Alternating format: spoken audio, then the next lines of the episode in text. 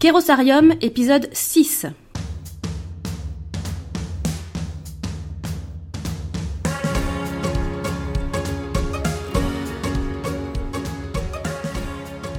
Bonjour et bienvenue au sein de Kérosarium, le podcast dédié aux équipes des associations et fondations.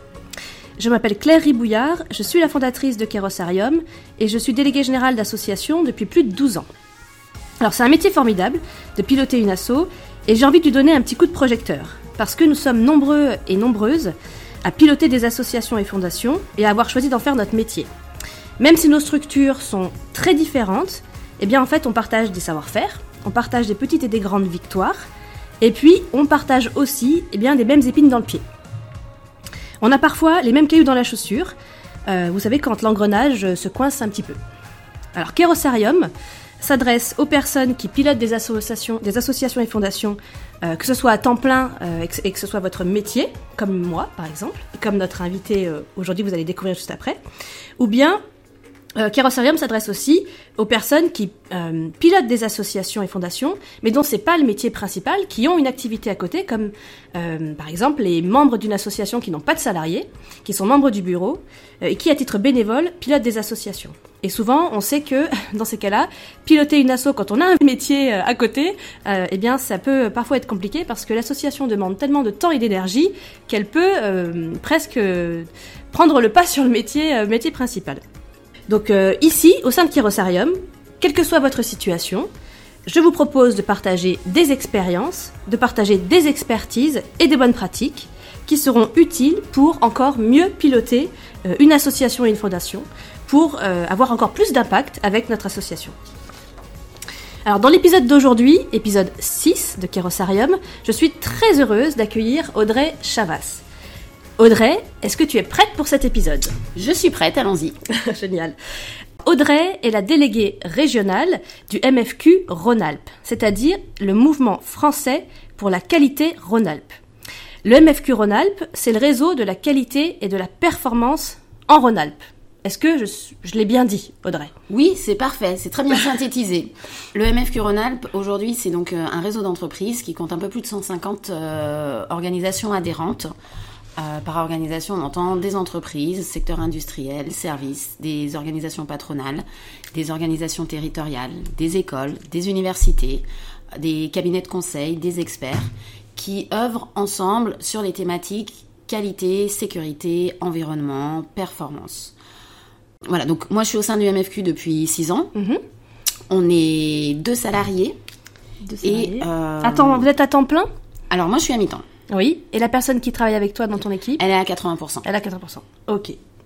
Deux salariés. Donc on a dit 150 euh, adhérents et partenaires. Oui, c'est ça. C'est ça. 150 adhérents, ça représente plus de 500 personnes derrière 500 personnes. Parce que les thématiques de qualité et de performance, euh, c'est des sujets très vastes. On va parler de responsabilité sociétale mmh, des entreprises. Mmh. On va parler évidemment des aspects euh, euh, plus normatifs, les normes ISO ou autres. On va parler aussi de modèles de management d'excellence, comme le modèle EFQM.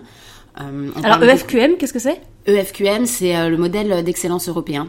Okay. Euh, qui permet en fait aux entreprises d'avoir une reconnaissance, nous, au, au sein du MFQ Rhône-Alpes, au niveau régional, et qui permet à ces entreprises ensuite d'avoir des reconnaissances au niveau national, Grand Prix France, et après d'avoir, euh, si elles le souhaitent, une reconnaissance européenne euh, via, via des awards. Ok. Alors, les, le MFQ Rhône-Alpes, c'est une association qui a des adhérents qui sont des personnes morales, c'est bien ça? C'est ça. Est-ce qu'il y a aussi des personnes physiques qui peuvent adhérer? On, on a quelques personnes physiques qui peuvent adhérer. Souvent, c'est des gens qui sont euh, adhérents au sein d'une entreprise au départ et qui, à un moment donné, dans le cadre de leur cursus professionnel, euh, ne sont plus dans cette entreprise, soit ont un projet de monter leur entreprise, soit recherchent autre chose. Et dans ce cadre-là, ils sont en phase, euh, ce qu'on appelle, de transition professionnelle. Et c'est des gens euh, qu'on garde du coup mmh. chez nous parce qu'ils ils ont des expertises, ils ont de l'expérience.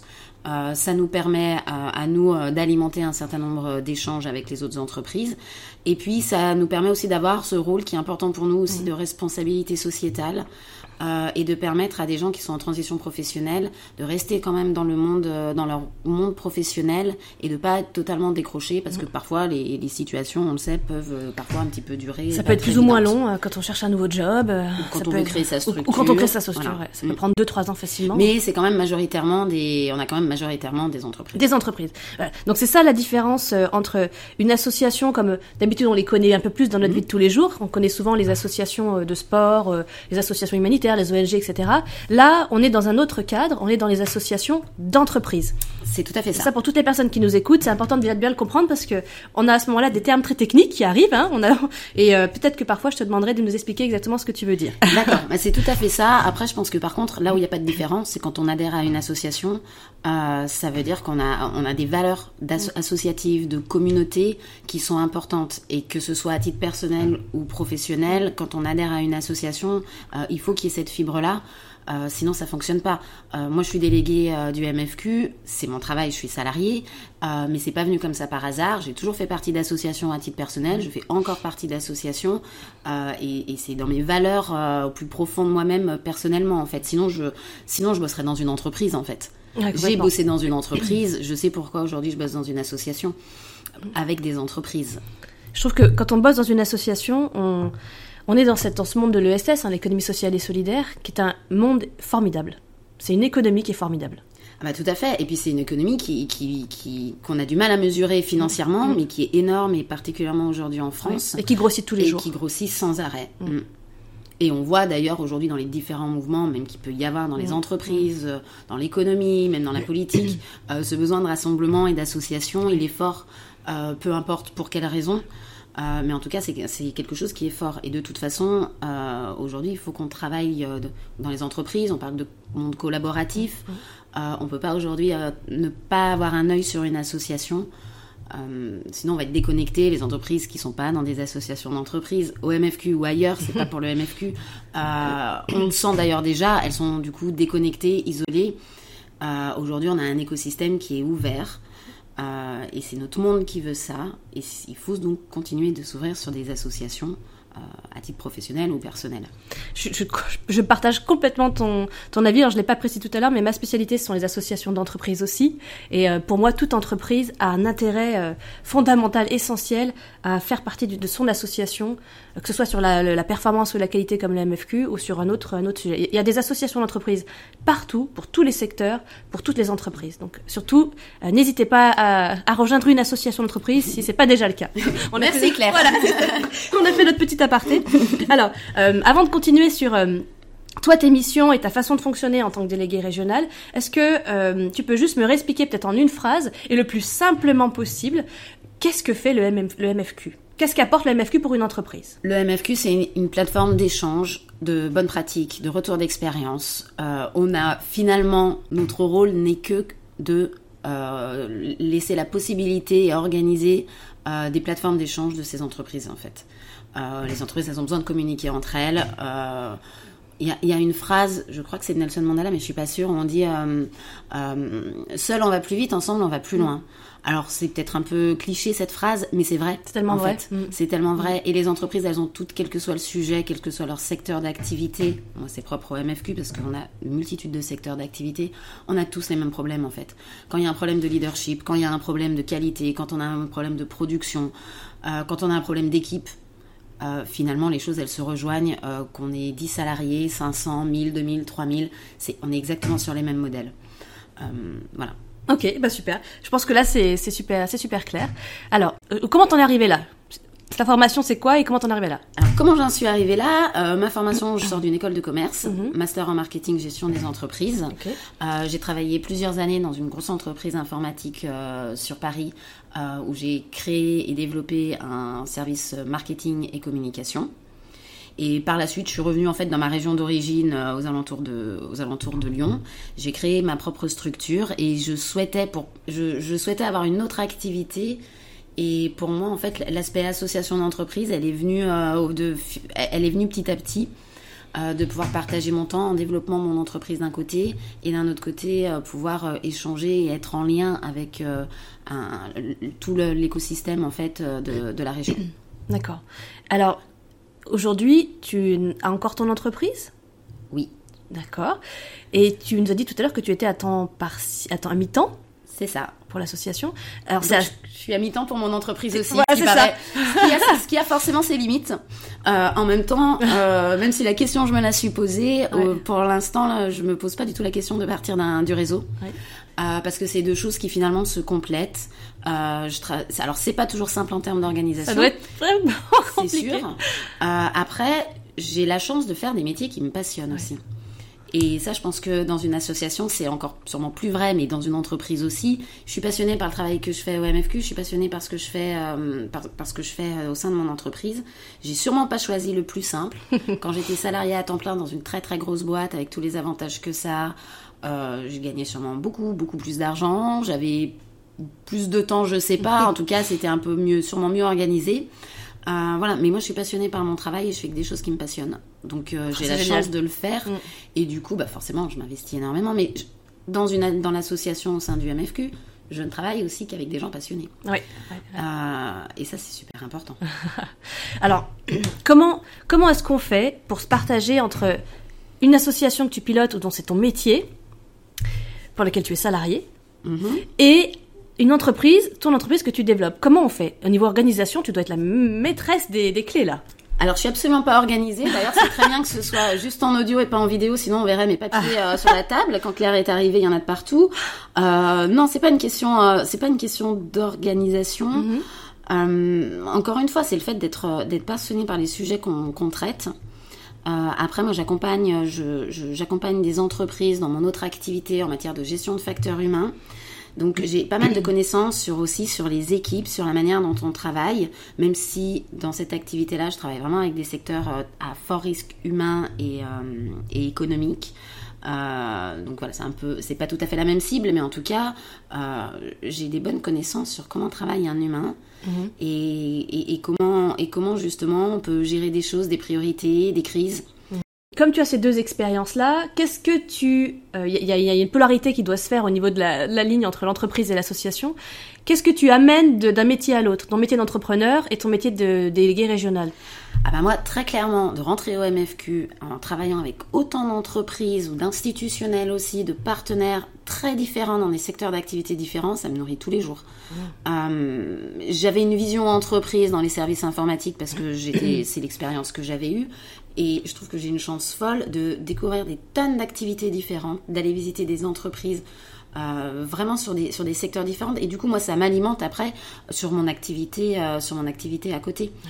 Euh, et du coup, j'ai un éclairage sur les. Il y a des choses, il y a des synergies sur les problématiques des entreprises, et puis c'est aussi bien de voir les différents secteurs d'activité. Euh, et en dehors de, de- de mon métier au MFQ, enfin au MFQ, je bosse avec beaucoup d'entreprises industrielles, mais aussi du service. Euh, j'ai aussi un rôle de relations publiques. Il y a aussi un volet politique quand on travaille avec euh, les différents institutionnels, les, je sais pas, des chambres de commerce, des, hum, euh, enfin, il y a tout un tas d'organismes avec qui on travaille, l'État. voilà, l'État, enfin toutes ces choses-là. Euh, et du coup, ça me donne vraiment une ouverture et ça m'alimente en fait le travail que je vais faire après quand je vais dans une dans une entreprise et que je vais travailler sur l'humain justement. Donc euh, ça se complète, ça se complète assez bien. Voilà. Super. Bon, ouais. Waouh. Je trouve que c'est c'est assez atypique hein, d'être euh, d'être délégué ré- régional d'un d'un réseau tel que le MFQ parce qu'on parle d'un réseau qui est euh, connu à niveau national et international. Alors tu me disais juste avant qu'on commence et on en discute souvent parce qu'on se connaît depuis longtemps. Mhm. euh, Il y a eu il y a eu quand même de très très belles victoires au sein du MFQ. Oui. Est-ce que tu peux me parler de certaines Tout choses dont tu, fait. pour- tu- dont, dont tu es fier, faut le dire. Ah, Alors si on peut parler des choses, euh, alors le MFQ est, est, est indépendant, il y a des structures euh, dans à peu près toutes les régions aujourd'hui qui ont chacune leur forme, leur particularité en fonction de leur territoire et de leur histoire. Euh, on est adossé à un réseau national qualité-performance. Et dans ce cadre-là, en effet, là, on- on est, on est souvent sollicité par les autres régions, euh, notamment sur des clubs. Alors, je vais pas rentrer dans le détail, mais d'audit interne croisé, comment on fait pour développer les échanges entre les entreprises qui vont jusqu'à s'auditer entre elles.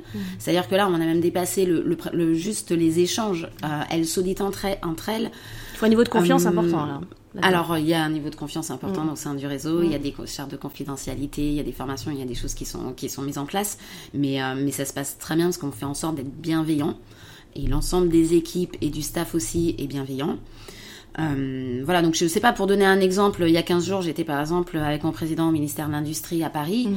euh, où, où le MFQ Rhône-Alpes, de par ses actions en matière de démarche qualité au sein de ses entreprises et de ce qu'on peut fédérer au sein de, de notre territoire, a fortement été euh, mis en avant. euh, alors sur des axes orientés audit interne croisé, des projets de santé qualité de vie au travail, euh, les aspects de responsabilité sociétale, euh, et puis quelque chose qui, qui, qui- sur lesquels on travaille depuis trois ans euh, sur l'entreprise du futur. Ouais. Et on a été fortement mis en avant sur ces sujets-là et vraiment mentionné sur la sc- scène du ministère comme un réseau important et une référence aujourd'hui aussi au niveau national. Euh, mais comme on fait partie d'un réseau, euh, moi je benchmark beaucoup avec les autres réseaux. C'est le principe. Parce que Alors- si je l'applique, si je n'applique pas à moi-même ce que ce que je fais dans mon métier, euh, du coup j'ai pas de crédibilité. Alors justement, pour aller un peu plus là-dedans, pour revenir un peu plus sur la technique, comment ça se passe ce benchmark que vous avez entre vous au sein du réseau national MFQ ça, se- Alors, ça- il- n'est pas forcément. Alors, soit il peut être formalisé par des, par exemple, comme il y a 15 jours, la journée française de la qualité et de l'excellence opérationnelle, où on réunit l'ensemble des régions et différents acteurs nationaux, politiques, euh, euh, organisations patronales avec qui on travaille. Et là, on a le temps pendant une journée de se poser et de se, pré- et de, et de se présenter. Euh, après, on est toujours tous pris par le temps. On peut pas se déplacer de partout. Euh, donc, euh, moi, je diffuse aussi beaucoup d'informations par des mails, par LinkedIn ou autres Ok. euh, à l'ensemble des réseaux. Euh, quand il y a des besoins, qu'on voit quelque, je vois quelque chose qui se passe bien dans- une région, ben, après ça peut être très simple. hein. J'appelle euh, mon équivalent dans une autre région où il n'y a pas toujours des salariés, eux bénévoles euh, pour pouvoir échanger avec eux. Quand il y a quelque chose qui se passe bien dans une région, pourquoi pas le dupliquer dans une autre en fait? Et toute la difficulté, c'est de savoir ce qui se passe dans les autres régions, de savoir ce qui se passe de bien, et d'être capable justement après d'aller d'aller en retirer les, les bénéfices. Mais c'est ça qui est difficile. C'est ça. Et même sans parler des régions, parce que moi, on est par exemple hébergé à la CCI Nord-Isère. Il y a plein de réseaux qui sont hébergés à la CCI Nord-Isère. Moi, ça m'a semblé important. Et d'ailleurs, c'est pour ça qu'on se connaît Claire euh, à l'époque, euh, quand tu étais, quand étais à la tête d'un réseau. Euh, c'est que c'est super important aussi de benchmarker avec d'autres réseaux qui sont pas forcément euh, pile notre euh, Voilà. notre copie dans une autre région, sur un autre territoire, mais savoir comment les associations d'entreprises, pour ce qui me concerne surtout, euh, fonctionnent, travaillent et qu'on se connaisse. Et qu'on tisse ce lien aussi entre réseaux. Enfin, aujourd'hui, comme je parlais tout à l'heure de l'entreprise du futur, euh, aujourd'hui, euh, les entreprises, elles, doivent, elles se doivent d'être ouvertes. Quand, il n'y a pas longtemps, j'ai eu l'occasion de, de voir le CEO d'Hyperloop.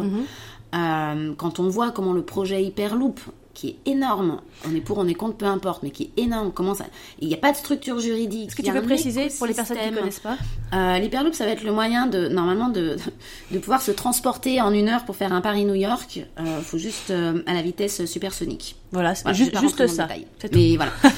Euh, derrière, il y, a des- il y a des choses énormes. Il y a les Tesla, compagnie, il y a Mm, SpaceX. Enfin voilà, c'est c'est quand même des, des- des entités qui sont pas des tout petits bouts d'entités et qui aujourd'hui ont réussi à développer et aujourd'hui techniquement, technologiquement, après l'aspect commercial, sont tout à fait prêtes à, à- à pouvoir lancer ce type de chantier énorme au niveau de, de la planète. Euh, mais ils travaillent avec euh, des gens euh, qui sont d'un réseau en Afrique, avec le petit ingénieur qui est à tel endroit, avec évidemment des financements énormes, donc de grosses organisations, mais qui sont de partout sur la planète. Et il y en a plein, ils sont des centaines, ils se sont jamais rencontrés. Euh, par contre, ils travaillent ensemble. Et il faut qu'on soit sur le collaboratif. Euh, mais c'est pareil pour une entreprise d'ailleurs aujourd'hui. Euh, les entreprises qui sont ouvertes sur le collaboratif, c'est celles qui seront encore là demain. Et celles qui ne le sont pas, bah, elles auront laissé la place à d'autres. Voilà. Elles auront muté. Elles se seront transformées, j'espère pour elles en tout cas. On va leur souhaiter, ouais. Ouais. Voilà. Donc c'est pas toujours. euh, je pense qu'il faut pas toujours formaliser. Enfin, il existe des tas d'outils, surtout sur du pilotage, sur de la gestion de projet, sur plein de choses. Mhm. Euh, parfois, on monte souvent des usines à gaz. Dans la qualité, ça a été un peu pareil. hein. Euh, euh, on travaille beaucoup sur la RSE. Souvent, les entreprises veulent monter une usine à gaz. Alors la RSE, juste préciser, responsabilité sociétale des entreprises ou des pour les qui organisations. pas. On veut souvent monter des usines à gaz et je crois que des fois il faut revenir à des principes juste tout simples euh, de travail, prendre son téléphone, appeler quelqu'un, Voilà. croiser quelqu'un, moi à la CCI, croiser les gens dans le couloir, euh, leur dire bonjour, des, prendre cinq minutes pour boire un café. Eh ben c'est simple. En fait, moi, je, je- ce que je veux démontrer, c'est qu'on n'a pas besoin d'outils ultra perfectionnés.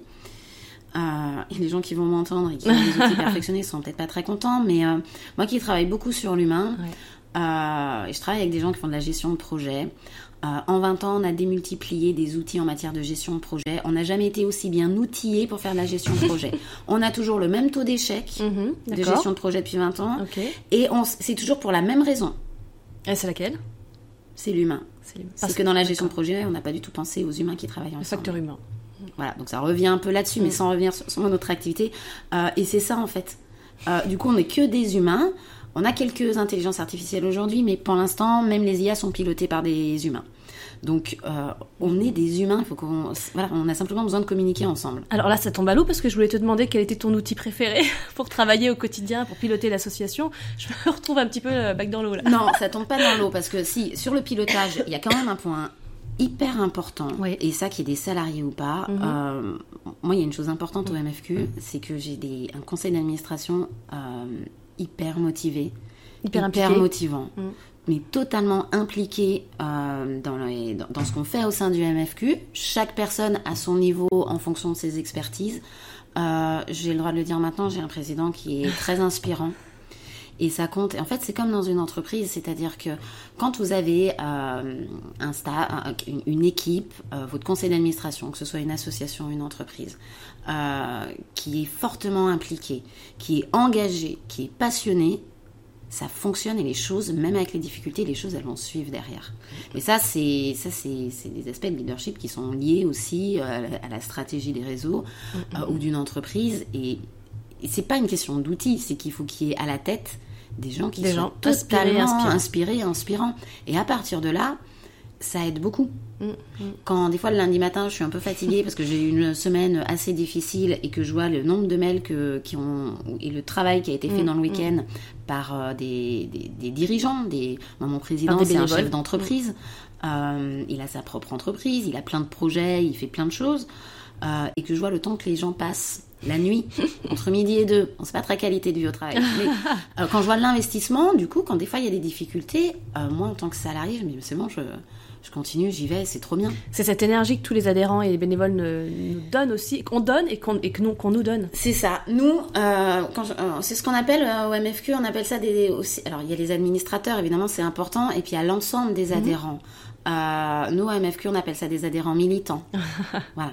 Euh, L'idée, c'est pas d'avoir des adhérents consommateurs, parce que si on veut être aidé en tant que chef de, file d'un réseau, euh, pour que ça fonctionne, il suffit pas d'avoir des adhérents consommateurs. Euh, sinon, à ce moment-là, là, on est dans un cadre, on est dans un modèle d'entreprise.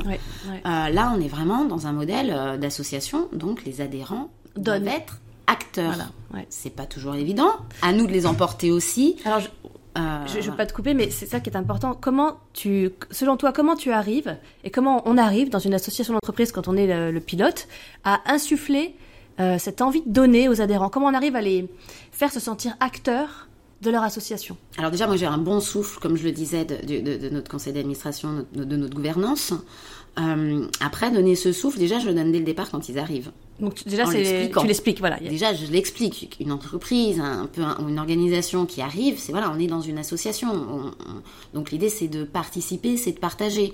Est-ce que tu as mis en place une charte, une charte de bonne de, de, face- de fonctionnement ou pas? Alors, on, on- on a un règlement intérieur Mhm. qui est un peu juridique. Donc vous avez des statuts déjà On a des statuts, on a un règlement intérieur donc qui est un peu juridique et j'avoue que c'est pas ce que les gens regardent le plus. Mhm. Euh, quand on parle d'audit croisé, oui, il y a une charte de confidentialité parce que là, on, on- va quand même sur un axe euh, important euh, sur les, au, sein des, au sein des entreprises. Euh, après, euh, non, simplement, je, je l'explique. Et puis quand, euh, vous savez, souvent on demande aux gens, mais vous voudriez qu'on fasse quoi l'année prochaine, etc. Et puis avoir des enquêtes, tout un tas de choses. Euh, moi, il y a un point d'orgue, c'est que euh, et dans nos clubs, on fait souvent ça, c'est-à-dire quel sujet, de quel sujet vous voulez parler, qu'est-ce qui vous intéresse, où est-ce que vous avez des difficultés, où est-ce que vous avez des succès que vous souhaitez partager? Et là, ça va être pareil, c'est très simple. Vous prenez un paperboard, vous listez, vous fermez la salle et vous dites qui fait quoi maintenant? Gentiment, alors fermez la salle, je la ferme pas à clé, je plaisante, mais, mais c'est ça le principe. Euh, c'est sinon on peut pas y arriver en tant qu'association Voilà. avec des petites équipes. C'est montrer que l'équipe salariée, Euh, elle n'est pas suffisante. Nous, on est là en soutien, Voilà. on est là en pilotage. Oui, en tant que tête de- du réseau, je, je- je pilote un certain nombre d'actions, mais toutes les actions euh, ont un comité de pilotage euh, avec des adhérents. Avec des adhérents bénévoles. Et vers- moi, je peux très bien parler euh, de- de- de- de- d'un certain nombre d'actions au MFQ, mais ceux qui en parlent le mieux, d'ailleurs, c'est nos adhérents. Euh, quand des entreprises m'appellent, souvent, je leur dis, bah, tenez, appelez telle et telle personne. Euh, et on me dit, ah bon, mais vous êtes sûr, je peux Je dis, Ah, Moi, je suis payée pour vous dire que c'est bien. J'en suis convaincue en même temps. J'en suis convaincue. Mais euh, euh, allez, appelez donc euh, nos entreprises et demandez-leur ce qu'elles- l'intérêt qu'elles trouvent à être au MFQ. Oui, les- les Euh, meilleurs ambassadeurs, VRP, voilà. Les meilleurs ambassadeurs, c'est les Ce adhérents. sont les adhérents. Et puis, euh, moi, c'est mon président Et aussi le président, ouais. qui, dès qu'il intervient où que ce soit, n'importe où, euh, reparle du MFQ à chaque fois. Mais euh, du coup, les, les- les- les ambassadeurs doivent être nos propres adhérents. Les acteurs, on, les, on, on ne fait que finalement les guider, en mais euh, c'est eux qui animent les, les ateliers, qui... on a tout un tas d'experts. Alors c'est sûr que ça demande quand même un peu de travail, mais l'idée c'est ça. Le deal de départ, c'est ça. On rentre dans une association pour, pour animer des choses avec, euh, on est conscient, euh, il y a des années dans des entreprises où c'est pas simple, euh, selon l'activité, il peut y avoir, je sais pas, des. Parfois, il y a un gros coup de, bourre et euh, voilà. Voilà. Quel- Quelqu'un qui est plus dispo pendant six mois, ça arrive. Voilà. Et c'est pas grave, il y a pas quelqu'un d'autre qui prend le relais, Exactement. on sait que cette personne, elle sera redispo à un autre moment ça. ou sur d'autres compétences. Et, euh, et voilà, et c'est ça qui est important. et je pense que comme on est passionné, on transmet. euh, si on On transmet cette envie. Voilà, cette c'est cette étincelle. de faire. ouais. Mm. Alors, si on, on retourne un peu aux, aux fondations de- du MFQ, comment euh, est organisée la gouvernance de l'association? On a parlé de statut et de règlement intérieur, ça c'est pour euh, les documents un peu juridiques de création de l'association. Au niveau de ta gouvernance, comment êtes-vous organisé As-tu un conseil d'administration et un bureau? Oui, on a un bureau, un conseil d'administration. Donc, dans les Oui. statuts, ce qui est important pour nous à MFQ, Mhm. Euh, c'est que en termes de gouvernance, le président ne peut et ne doit être qu'un chef d'entreprise en exercice. C'est-à-dire qu'on a beau parler de qualité, on n'a pas de responsable qualité qui, sont, on n'a pas de responsable qualité président. Euh, a priori, on n'en aura jamais. On n'a pas de consultant ou d'expert non plus. On n'a pas d'organisation territoriale. Euh, le président doit être un DG parce que pour justement parler d'ambassadeur, pour être l'ambassadeur de la qualité de la performance, il nous faut un DG. Donc c'est ce qu'on fait depuis Donc des c'est années. écrit dans tes statuts. Donc c'est écrit dans les statuts Mhm. et en activité. Euh, c'est pour ça que notre ancien président est parti parce qu'il prenait sa retraite. Ah. Euh, et c'est peut-être la difficulté parce que trouver un, un DG, un PDG en, en- en activité qui assure une présidence euh, comme ça, c'est pas évident. Mais pour nous, c'est important parce que c'est ce qui permet de placer nos sujets au niveau direction générale et pas cloisonner à la qualité. Au niveau qualité. Voilà. Et après, le reste du conseil d'administration, euh, alors c'est... Il y a combien de personnes déjà dans le conseil Il y a d'administration 15 administrateurs. Ok. Euh, des fois plus, des fois moins. En ce moment, il y en a 15. Mhm. Euh, et dans les administrateurs, on peut avoir des, des, dir- donc des directions générales ou des responsables qualité, directeurs qualité qui, ont, euh, qui parlent au nom de leur direction générale. Mhm. Euh, donc, beaucoup d'entreprises. Euh, depuis 3-4 ans, euh, parce qu'on a beaucoup travaillé sur la- les, les écoles, le travail avec les écoles et les universités, on a intégré au sein de notre conseil d'administration différentes écoles et différentes universités aussi. Donc est-ce que c'est un collège nouveau que vous avez créé ou est-ce qu'il faisait déjà partie des statuts à l'origine? Alors ça fait pas partie des statuts. Dans les statuts sur le conseil d'administration, la seule chose, c'est d'avoir un, un président, directeur général d'une entreprise. Il n'y a rien d'autre qui est écrit dans vos statuts? Non. D'accord. Plutôt simple. Voilà. Euh, historiquement, dans le CA, il faut savoir que dans notre conseil d'administration, euh, les gens, ils sont pas là pour avoir leur nom. C'est-à-dire, je pense par exemple, euh, on a des soutiens énormes de, je pense notamment à la CCI Nord-Isère, Mhm. j'en profite parce que sans elle, comme dirait mon président, on n'existerait pas. Euh, la CCI Nord-Isère, qui est pourtant un nos plus gros soutiens. Donc CCI, je c'était juste pour les Chambre de commerce et d'industrie Voilà. Merci. du Nord-Isère qui ça. nous héberge, où on a notre siège social, où on a notre, euh, nos bureaux. Euh, la CCI, elle, elle fait pas partie de notre conseil d'administration. Elle est invitée, mais elle en fait pas partie. Euh, on a vraiment euh, le conseil d'administration, on a des chefs d'entreprise, euh, on a des responsables d'école et d'université parce qu'on parle de, la qualité de demain, des projets de demain. Donc il, faut mixer. l'âge moyen des administrateurs, l'âge des administrateurs, il se situe le plus jeune à 25 ans, le plus vieux en a 80. Mhm. Euh, le multigénérationnel est hyper important. Alors souvent les gens ils en parlent, bah oui, chez nous ça va de 25 à 80 ans. C'est pas encore intéressant, 7,99, Ouais, ouais, c'est ça. mais en tout cas on est quand même très très large. Après on a quelques consultants et experts aussi qui sont plutôt en minorité, mais qui font partie aussi de, de notre conseil d'administration. Euh, et puis un organisme de certification qui fait partie de nos membres fondateurs et qui nous appuie sur énormément de, de sujets. Alors, est-ce que vous êtes bien organisé avec des collèges différents? Ou est-ce que cette notion de collège n'était pas indiquée dans Non, les statuts? Non, on n'a pas de collège. Il n'y a pas de collège. C'est encore plus simple. que On ce veut pas de collège en fait. C'est plus souple encore, c'est ça? Bah, en fait, on veut pas de collège. Euh, pourquoi avoir un collège? Enfin, on veut pas de collège. Pardon pour ceux qui en ont, mais pour, quelque part, pourquoi avoir un collège, euh, un un collège euh, école, un collège institutionnel? Mhm. L'idée, c'est que les gens ils travaillent ensemble. Alors, si on se met à cloisonner nous-mêmes au sein de l'or- de l'organisation et de la gouvernance, non. Ce qui est important, c'est quand il y a un, un jeune de 25 ans qui vient monter sa start-up, qui est dans notre conseil d'administration et qui échange avec quelqu'un qui a été un- qui a quatre- plus de 80 ans, qui a eu, qui a connu toute l'histoire de la qualité Mhm, en France auprès des plus grandes directions qu'on a qu'on a pu connaître sur, sur les entre- sur des très grosses entreprises françaises. C'est là que c'est super intéressant les échanges. Moi, Enfin, moi, souvent, de sur- mon point de vue. Oui, sur, sur les, je partage tout à fait ton avis. Quand on a des collèges d'adhérents dans une association Mmh. d'entreprise en particulier, euh, l'intérêt des collèges, c'est surtout pas de, de- de séparer les personnes qui vont travailler. Tout le monde travaille ensemble sans distinction des collèges. Mais souvent, l'intérêt des collèges, c'est de, s'assurer un équilibre au sein d'un conseil d'administration. Pour qu'au fur et à mesure que l'association évolue, on se retrouve pas avec trop de représentants d'un certain type d'acteurs et pas assez de représentants. Moi, c'est vraiment comme ça que je vois l'intérêt des collèges. Mais votre, et, et votre modèle, il est super intéressant, MFQ, parce que vous en avez pas besoin. Non. Voilà. Après, on veille en effet, euh, ce que je disais, on, on aurait un conseil d'administration avec par exemple, euh, je suis moi-même consultante, donc j'ai rien contre les consultants, mais si on avait que des consultants, en effet, on perdrait sûrement certaines choses.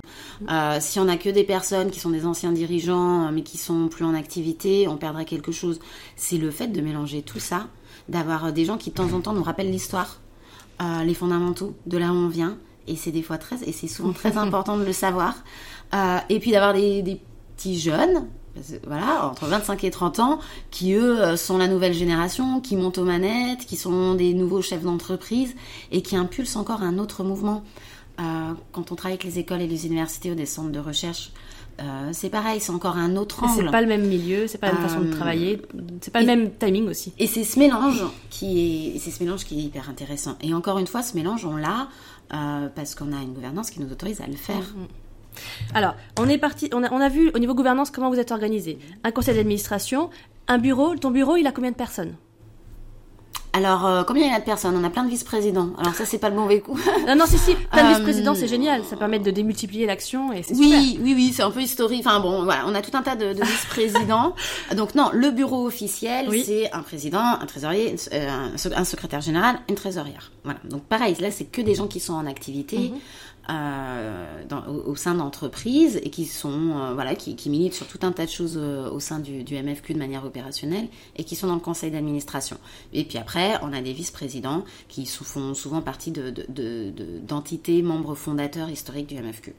Mais en fait, il n'y a pas d'obligation d'avoir des réunions de bureau. Mhm. Et en fait, on n'en fait pas.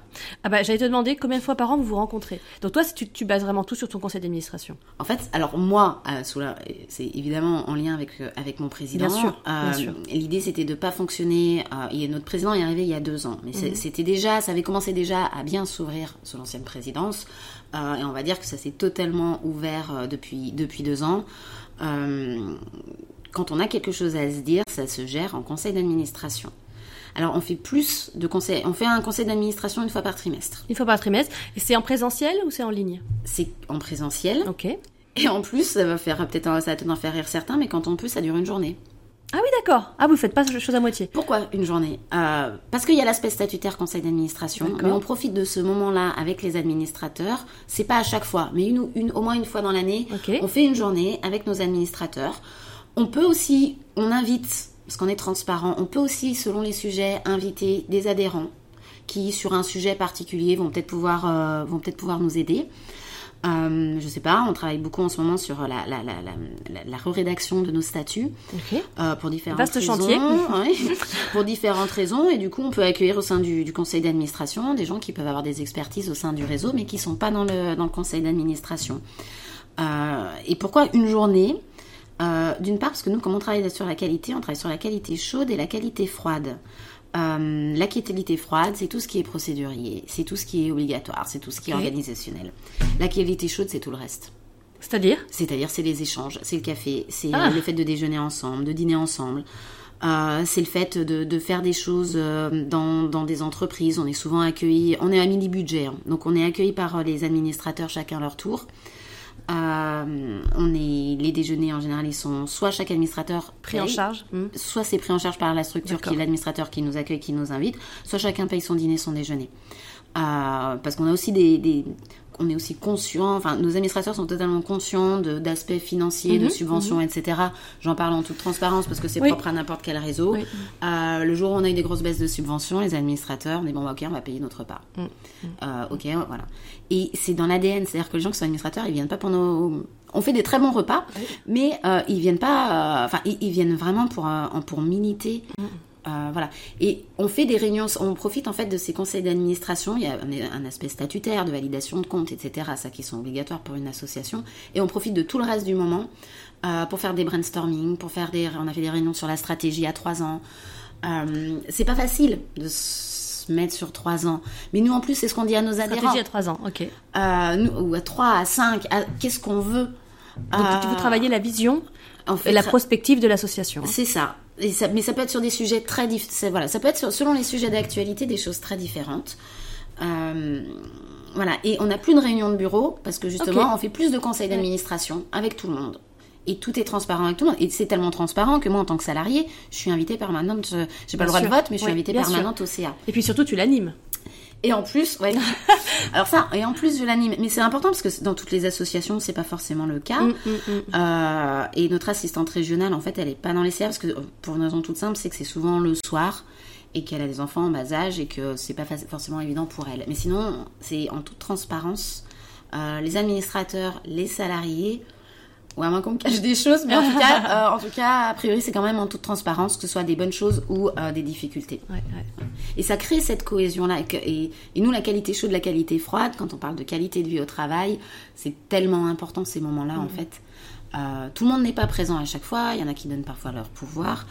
Mais en tout cas, on fait en sorte d'animer ces journées euh, de mani- la manière la plus conviviale Est-ce possible. est-ce que c'est toi qui l'anime ou est-ce que parfois vous prenez quelqu'un dont c'est la spécialité d'animer ce type de, de réunion?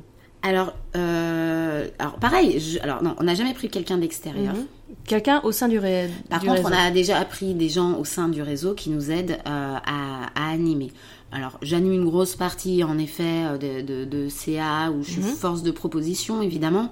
Euh, mais après, quand on a fait des ateliers sur la stratégie, ben, on allait voir euh, dans nos administrateurs, dans nos adhérents, euh, quels étaient les gens qui avaient une certaine vision, qui pouvaient justement nous, euh, qui pouvaient nous aider et qui venaient du coup passer la journée avec nous. Ok.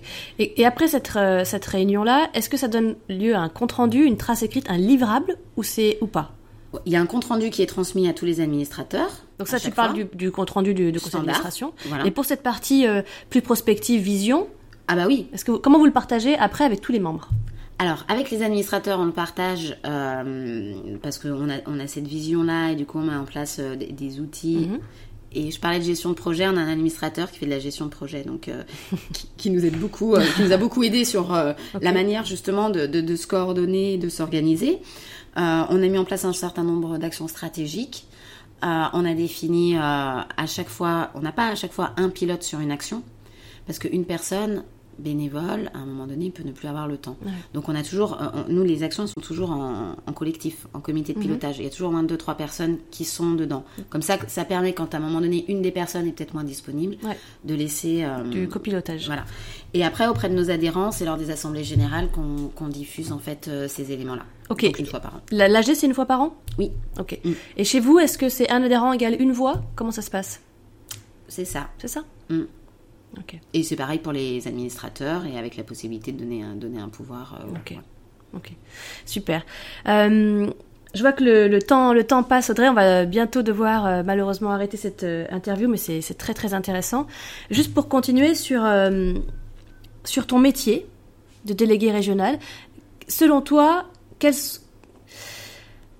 quels sont les, hum, les traits les plus, les plus saillants Qu'est-ce qui est important comme compétence ou comme savoir-faire ou comme savoir-être quand on est euh, délégué euh, régional du MFQ, quand on est pilote d'une association, quelle qu'elle soit, à ton avis, qu'est-ce qu'il faut avoir dans les tripes?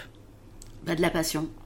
Euh, de la passion et de l'envie d'avancer, de, vouloir la jouer collectif et de vouloir travailler ensemble en fait. Si on n'a pas ça profondément en fait dans son ancré dans son ADN, c'est je dis pas que c'est pas faisable, mais du coup je pense que ça peut être difficile parce que dans les moments un peu durs, euh, que peuvent vivre des associations. Euh, J'imagine qu'en tant que salarié, si on n'est pas passionné, euh, à mon avis, ça peut être très très compliqué en fait.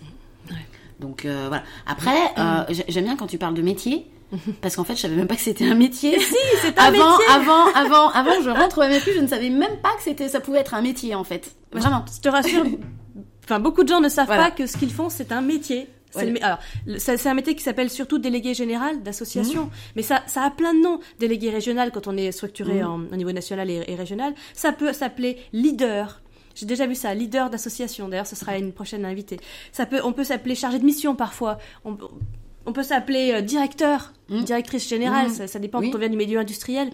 Euh, mais il y a plein de noms, mais c'est le même métier.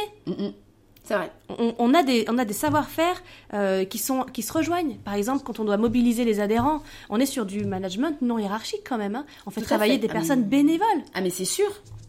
C'est sûr, c'est ce qui Après, le fait qu'il n'y ait pas justement de rapport hiérarchique, mais en effet, c'est ça, on amène des équipes euh, comme Différemment. des équipes. Mm. Euh, Peut-être, alors, ça peut paraître moins simple dans le sens, les gens sont bénévoles, ils ont leur activité, Ils n'ont pas le temps, etc. Mais d'un autre côté, ça peut aussi être peut-être plus simple parce que les gens déjà s'ils viennent, ils viennent, euh, ils viennent pas au MFQ parce qu'ils ont un salaire à la fin du mois, ils viennent au MFQ parce qu'ils sont engagés. Ça leur plaît de Euh, et venir. que ça leur plaît. Je veux dire, on force pas les gens, ils n'ont pas d'obligation à adhérer.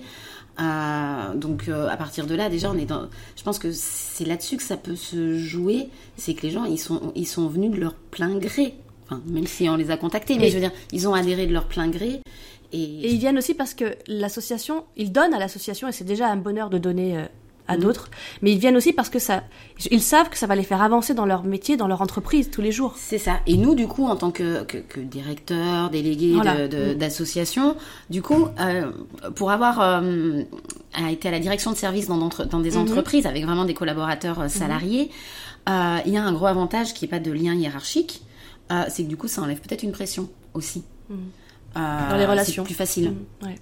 Je sais pas. Enfin, en tout cas, moi, j'essaie de le voir de cette manière-là. En tout cas, là, on est presque, je mets des guillemets, mais on est presque obligé de travailler par envie, par motivation, par euh, euh, de donner envie aux gens de venir, parce que sinon ils seraient, voilà, ils seraient pas là. Mais après, qu'on soit dans une association ou pas, si on travaille c'est pas pareil par dans une envie, entreprise. euh, on- Enfin, c'est pareil, c'est un peu cliché, mais on passe tellement de temps à travailler dans nos- que euh, si on arrive en faisant la gueule le matin et qu'on n'est pas content, euh, euh, enfin après c'est mon tempérament aussi, hein, peut-être. Euh, et parfois on n'a pas le choix. Je, je dis pas le contraire, mais sur le long terme, ça peut pas fonctionner. Mm, Euh, sinon, j'ouvre la fenêtre et je saute tout de suite. Ah non. Et je le ferai, je le fais pas. oui, elles sont fermées. Mais euh, voilà. Et si je peux me permettre de rajouter quelque chose sûr. aussi, euh, parce que souvent sur les associations, enfin moi dans les réseaux que je Mhm. vois, ils- euh, souvent aujourd'hui, nous notre modèle d'association euh, était avant sur un modèle euh, économique, euh, 80% de subventions, euh, 20% d'autofinancement. Ah, alors on n'a pas parlé du modèle éco, super. Voilà, donc j'en profite pour le dire parce que souvent on dit oui les difficultés, oui j'ai pas d'argent, j'ai pas d'argent. Mhm.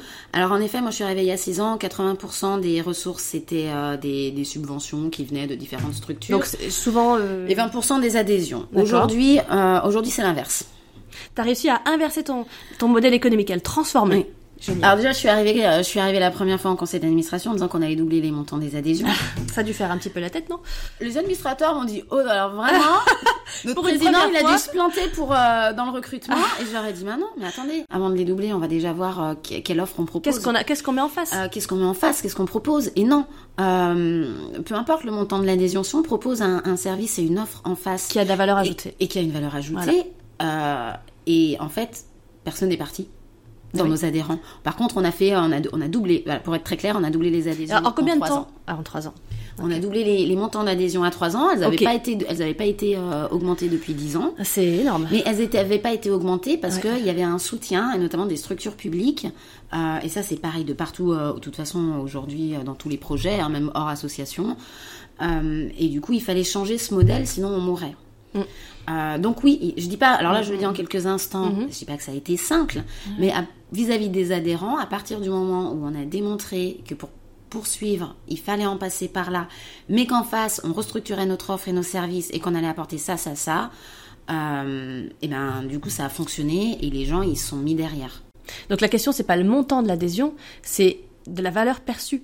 La valeur perçue des services de l'adhésion. C'est ça. Et alors c'est sûr que 80% d'autofinancement, ça nous donne une, une grande liberté. Alors je dois Enfin, dire que c'est magnifique hein, au niveau du d'un tel C'est pourcentage. pas simple euh, parce qu'il faut les amener. Mais hein. c'est- on, est, c'est- on est deux salariés, donc euh, déjà la première chose, euh, c'est c'est que c'est- nous les adhésions, à chaque fois que je ramène 500 euros, 1000 euros, euh, la première chose que ça paye, c'est les salaires. mm, mm. Du coup, il y a quand même une, responsabilité qu'on prend en main. Il n'y a aucun souci là-dessus, mais ça nous assure en effet une autonomie. Euh, on a quand même besoin des, des, des quelques pourcentages qui restent de subventions euh, Pour les actions. quand même, hein, euh, très clairement. Ouais. Et puis, ça permet, que souvent quand on est sur ces aspects financiers, euh, moi j'essaye, alors je travaille beaucoup sur, euh, dans, dans, dans le MFQ, les risques, risques, les risques peuvent devenir une opportunité. Euh, moi je suis partie du principe, mais c'est mon tempérament aussi, mais on a beaucoup, beaucoup travaillé là-dessus. Quand on a des problématiques financières, plutôt que de pleurer et que de rester dans son coin, pour, il faut innover. Ça oblige à innover. Moi, j'ai des événements où les gens, quand ils voient les budgets, ils me disent, mais ils sont super contents et quand ils voient le budget, mais comment t'as pu faire ça Comment vous à faire tout ça budget- Avec ce budget-là. Mm, mm. Ben, parce qu'en fait, ça nous force à nous creuser la tête, ça nous, cre- Pour être ça le- nous force à innover. Pour être le plus efficace, le plus percutant, le plus performant. Euh, Il y a plein de livres sur l'innovation frugale Ouais, que je ouais, ouais. que je et c'est ça en fait, ça force à innover et c'est hyper important. Je, te, je te demanderai quelques livres à nous conseiller, je les mettrai dans la page de l'épisode en ligne. Ça marche. parlerai après. Ok. Vous verrez, en Inde, il y a des exemples euh, où en Inde, il n'y a pas d'électricité, il n'y a rien du tout, il y avait besoin de faire des frigos, ils l'ont fait avec la terre qui était sur place. Alors, sans aller jusque-là, on en est en France, euh, mais c'est un peu ça quand même. Et je pense que ça peut être une belle valeur ajoutée parce que du coup, euh, ça nous oblige à vraiment innover dans notre management, dans nos actions, dans la manière de voir les choses, dans les événements concrets. Euh, voilà, quand on a 500 euros pour créer un événement et qu'on a 50 personnes qui arrivent, euh, et que les gens à la fin ils ont tous le sourire, ils sont, ils sont tous contents. Et qu'on n'est pas à temps Euh, plein en tant qu'équipe salariée pour aussi. l'organiser. hein, préciser. Euh, et ben ça veut dire qu'on a réussi à bien faire matcher les choses, qu'on a travaillé en équipe, qu'on a fait du collectif, mais que vraiment on a innové. Euh, et si aujourd'hui on a des réseaux qui viennent aussi nous voir, euh, ah non mais comment tu fais pour faire ça? Je j'ai pas fait. En fait, je fais pas grand chose. J'ai l'impression des fois même, je bah, tu sais, j'ai pas. Bah, je Ah, fais avec passion. Voilà, peut-être, ouais, peut-être ça. Ah, Alors juste une question, est-ce que quand vous faites des événements, justement, systématiquement, l'événement est, est payant? Non. non, ça dépend des événements. vos événements sont ouverts gratuitement Ça- ça- alors après, c'est, ça, ça dépend des événements. On a des événements où on demande une participation, il y a des événements pas. Et d'ailleurs, pour se simplifier les choses, euh, parce Mhm. que hum, j'ai vu beaucoup d'associations qui se sont mis à faire des événements payants. Euh, Avec je vais un tarif payer, spécial. euh, je fais payer 20 euros la journée, Voilà. 30 euros, 40 euros. Euh, alors là, il faut être un peu, il faut prendre un peu de recul quand on Mhm. fait, enfin, moi par rapport à, à mon niveau en tout cas, Euh, c'est que j'ai regardé combien de temps ça prenait de facturer. Oui. Parce que la personne qui facture, c'est c'est pas moi, mais c'est notre c'est l'autre salarié. Donc c'est votre as- l'assistante régionale. Voilà. Donc pour récupérer 20 euros, il faut euh, genre une base avec de la, de la facturation. Mhm. Euh, il faut faire les factures. Oui. Il faut relancer Mhm. une fois, deux fois, passer un coup de fil, etc. Ensuite, il faut envoyer les factures à quitter. Le temps de travail, ça sert à rien de, de faire facturer. Nous, par exemple, sur des événements euh, sur une journée, ce qu'on a fait, euh, quand il y a un déjeuner, c'est très pratico-pratique. Euh, on réserve des tables au restaurant, on négocie un menu. Et les gens, ils s'inscrivent, et ils s'inscrivent, euh, et c'est simplement mentionné, euh, déjeuner, si vous souhaitez déjeuner avec nous, et en général, ils veulent tous, c'est 15 ou 20 euros. Ce qui fait que c'est le restaurant qui facture, enfin, je veux dire, vous, vous Le payez restaurant comme... facture à la personne qui est là en fait. Bah, comme, que- comme comme quand- on mange classiquement. euh, Voilà, c'est ça. D'accord. Ok. Et du coup, ça nous évite tout problème d'impayé, parce que franchement, sur, un- ça, peut arriver, ou des gens juste parce qu'ils ont oublié, mais ça peut prendre 3 ou 4 mois pour récupérer 20 euros, euh, aucun intérêt, on perd du temps. Ça veut dire que c'est compris dans la cotisation. Vos services et les, les services, oui, mais là, par exemple, sur des services de restauration, parce qu'en effet, on a eu des baisses de budget, on a regardé, euh, on s'est dit, bah, comment on va faire? Donc, la prestation, elle est gratuite, elle est animée par nos adhérents, par nous, n'y a pas de souci. Euh, par contre, si ça dure une journée et qu'il y a un déjeuner, euh, bah voilà, mais c'est prévenu et c'est acté à l'avance. C'est comme pour nos administrateurs, en fait. Mhm, mhm. Euh, en Ouais, disant, voilà, on fait toute une journée, il y a un restaurant en face, on peut vous réserver une place, par contre, c'est à la charge des participants. Donc, je connais personne qui ne soit pas venu parce qu'il devait payer 15 euros Ah son déjeuner, en fait. clair. Mais en fait, nous, ça nous Ça décharge. nous décharge de cette tâche-là. Parce qu'on aurait fait payer 20 euros euh, avec notre petite équipe à récupérer après l'argent, c'est juste. Est-ce que c'est du vécu? Vous avez essayé de faire ça et vous en êtes revenu ou pas? Non, mais j'ai vu beaucoup d'assos. t'as j'ai- vu des collègues le faire. J'ai vu beaucoup d'assos le faire et franchement, euh, ça fait perdre tellement de temps. Après, ouais, quand on est sur des, des choses euh, où on peut avoir des événements payants, Oui. Et là, à ce moment-là, bah, en fait, j'ai établi un montant. Oui, en dessous duquel, ça nous concerne nous, euh, faire payer en dessous de 50 euros, ça nous fait perdre de l'argent par rapport au, Ok. au, au- au coût rémunération en fait. Donc en dessous de 50 euros, ça vaut pas le coup. Donc si je fais un événement et que j'ai 30 ou 40 personnes, en dessous de 50 euros, euh, aucun intérêt vu Ok. le temps passé après sur de la facturation. Ok, bah c'est bon à savoir, c'est une bonne. euh, Et ça, c'est que de la finance. C'est que Ouais. la partie comptabilité en fait. Bah, je te remercie. Tu Voilà. vas certainement rendre service à beaucoup de gens qui n'ont pas encore fait ce calcul et qui se posaient la question. Voilà. Voilà, super. Il vaut mieux à la rigueur monter ses adhésions. Faire, on va faire, Faire augmenter, augmenter un tout petit peu pour faire le montant prendre, de euh, ouais, ok. Voilà. Ok. Et- Euh, ouais, pardon. et puis je peux dire une dernière, encore Mais- une chose, parce sûr. que du coup je suis partie Bien sûr, bien et sûr. c'est mon côté passionné. Vas-y, vas-y. Euh, et puis il y a une chose, par contre, on a, eu, on a mené une vraie réflexion aussi euh, sur les différents événements, c'est qu'il existe beaucoup d'acteurs aujourd'hui. On est des tonnes d'associations, on est des tonnes de réseaux, et que sur certains sujets, je pense par exemple, par exemple la responsabilité sociétale, euh, il y a plein de choses qui existent. Et nous, quand nos adhérents nous ont demandé de travailler sur ces sujets-là, on s'est allié en partenariat avec d'autres réseaux existants. Euh, et aujourd'hui, on fait jamais un gros événement tout seul. A- on, on le fait forcément avec d'autres réseaux euh, qui, qui peuvent avoir sur le sujet qualité de vie au travail. Il peut y avoir d'autres réseaux, il y a plein d'acteurs. Et bien plutôt que faire nous un événement de notre côté et puis la semaine d'après le, le réseau d'à côté qui fait le sien, etc., etc., sur des sujets transverses. euh, L'idée, c'est de se dire, bah, autant les faire ensemble. Sur la qualité de vie au travail, on en a fait avec la CCI et avec euh, le PILS, le pôle d'intelligence logistique, je me permets. Ah, bien sûr. Euh, typiquement, parce que les thématiques de qualité de vie au travail, que ce soit les ressortissants de la CCI, que ce soit les, les, les adhérents dans la logistique ou que ce soit nos adhérents, euh, il peut y avoir après des particularités, mais les fondements, ils sont les mêmes. Donc plutôt qu'on fasse chacun notre événement dans notre coin avec 20 personnes, bah du coup on fait un, événement, on fait un événement. Et le dernier exemple en date, euh, plus de 70 entreprises qui se sont déplacées un lundi matin où on Mhm. dit que c'est Waouh. l'éco-dire, etc. On peut pas. En fait, si, si, si le sujet intéresse les gens, les gens ils se déplacent. Ouais, ok. Voilà. Ok. Donc c'est important ce collaboratif avec les autres Oui, d'aller voir ce qui se passe à Mm. côté, de pas refaire ce qui existe déjà à côté. C'est ça. Ok, sur ces fameuses, euh, ces fameux moments qui sont les plus opportuns pour organiser des, des événements pour les adhérents. Donc là, on parle bien des, des adhérents entreprises, hein, c'est un peu spécifique. Selon toi, il y a, il n'y a pas de journée euh, qui serait meilleure que d'autres. Souvent, on parle des mardis et jeudis qui seraient les plus opportuns. Est-ce que tu partages cet avis? Alors c'est mon avis totalement personnel. Euh, c'est vrai qu'on parle tous du mardi et jeudi. Oui. Donc tout se passe le mardi et Donc le tout jeudi. se passe le mardi et le jeudi. Voilà. Je peux pas vous dire mieux. Voilà. Euh, Moi-même, je suis la première parce que je reçois plein, plein, plein de choses. Euh, les mardis et jeudis, c'est là où tout le monde fait quelque Mm, chose. mm, Le lundi soir, il y a jamais rien. mm, c'est vrai. Le mercredi non plus. Et le vendredi, on n'en parle Voilà. pas. Mm. Le mercredi, alors le mercredi, je comprends que souvent il peut y avoir des contraintes. euh, euh, et encore que, moi je l'ai vu euh, au sein du MFQ, à partir du moment où on planifie les choses six mois, un an avant, euh, Ça peut se si le le sujet mercredi. intéresse, en réalité les gens ils se déplacent. voilà, une personne qui travaillerait pas le mercredi normalement, elle vient. Quand le sujet. quand Mm. C'est toujours une question en d'intérêt, fait. et de, de valeur ajoutée. La perso. valeur ajoutée de l'événement. Quelle valeur ajoutée j'ai à venir à tel événement? Qu'est-ce qui va en ressortir? Mm, Si c'est juste euh, un gros blabla où on part dans la stratosphère et euh, on retourne dans son entreprise, on peut pas l'utiliser, ça sert à Voilà, rien. du concret. Voilà, du concret oui, pour les entreprises. Et donc, moi, j'ai pas d'idée de jour. Ok. Et On va peut-être éviter les jours fériés et les dimanches, mais euh, les vacances Mais- scolaires? Ouais, les vacances scolaires, euh, parce que Par expérience, les vacances scolaires, on dit oui le- quand on prend la date et puis le jour J, il n'y a plus personne. Bah, oui, et puis moi, moi, j'ai beaucoup, vécu ça. Ouais, moi en tant que salarié, du coup, on, on abandonne les vacances scolaires. Voilà, moi aussi. Mais euh, non, il n'y a pas de, en fait, il n'y a pas de jour. Euh, y c'est vrai que jour. sur certains clubs, alors on a des clubs euh, où- qui sont assez calés euh, chaque trimestre, c'est les vendredis matins. Ok. Et Ouais, les gens, les vendredis matins, euh, alors en plus on a un club sur la responsabilité sociétale, donc c'est un sujet qui fait quand même du bien. Euh, les vendredis matins, c'est pas mal parce que les gens sont en entreprise et du coup le jeudi soir, souvent du coup, euh, il y a beaucoup de gens qui prennent leur, leur RTT le vendredi Mhm, après-midi. mhm. Les grosses réunions, les gros rendez-vous, ils se passent jamais le Ils vendredi le vendredi. après-midi dans les entreprises, sauf en cas de crise, mais sinon ça arrive pas. Du coup, euh, le, le collaborateur, il va être du lundi au jeudi dans sa boîte.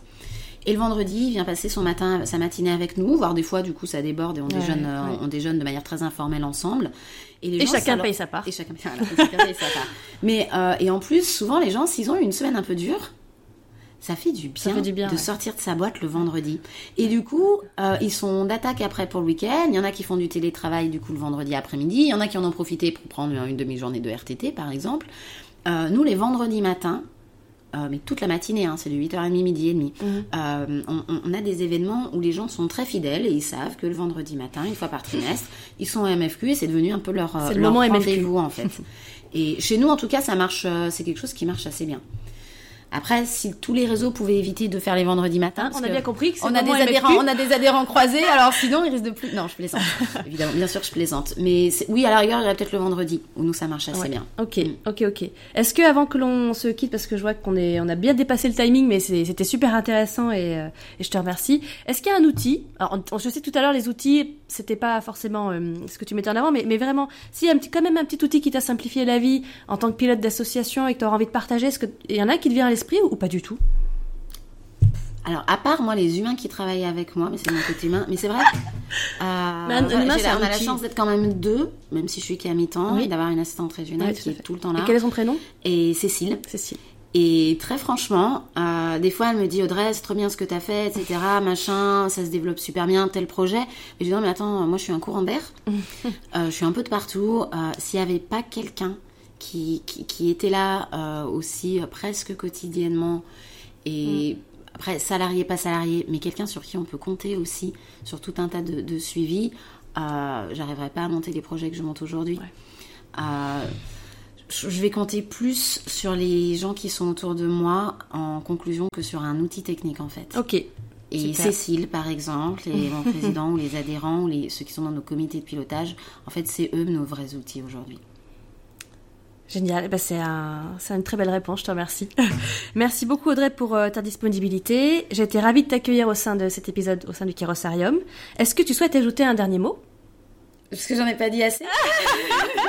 C'est la dernière Non, franchement, euh, ceux qui sont à la tête de l'association, si vous êtes passionné par votre travail, euh, bah, continuez et surtout faut pas se décourager. Enfin, faut pas se décourager, mais c'est, je vois dans les entreprises aussi en fait. Euh, euh, faut aller de l'avant et communication positive. Faut communiquer positivement si on peut. Et du coup, pas écouter la radio le matin en allant au bureau. Euh, et plutôt écouter Écoute- de la musique. Ou les podcasts du Kérosarium. Et les podcasts. et les podcasts. Voilà, le 1, 2, 3, 4, 5, 6. Voilà. C'est ça c'est ça, exactement. Merci. Merci, merci beaucoup euh, Audrey. Alors, retrouvez Audrey et son témoignage sur la page consacrée à l'épisode, épisode 6, sur le site www.kerosarium.com. Merci beaucoup pour votre écoute. J'espère que vous avez apprécié cet épisode. Si oui, je vous invite à le partager avec votre réseau et à vous abonner pour que nous restions en contact. Si vous souhaitez témoigner vous aussi au sein d'un prochain épisode comme Audrey, pour partager votre expérience, votre expertise et vos bonnes pratiques à la tête d'une association ou d'une fondation, eh bien je serai ravie de vous accueillir. Vous pouvez me laisser un message dans les commentaires sur le site kerosarium.com ou bien me contacter via LinkedIn. Je vous donne rendez-vous maintenant dans les commentaires pour poursuivre euh, les échanges. J'ai hâte d'en savoir plus sur vous. Quelle est votre association? Est-ce que vous êtes à temps plein, à mi-temps euh, euh, comme Audrey? Quelle est votre mission? Merci par avance pour votre retour et je vous dis à bientôt Merci.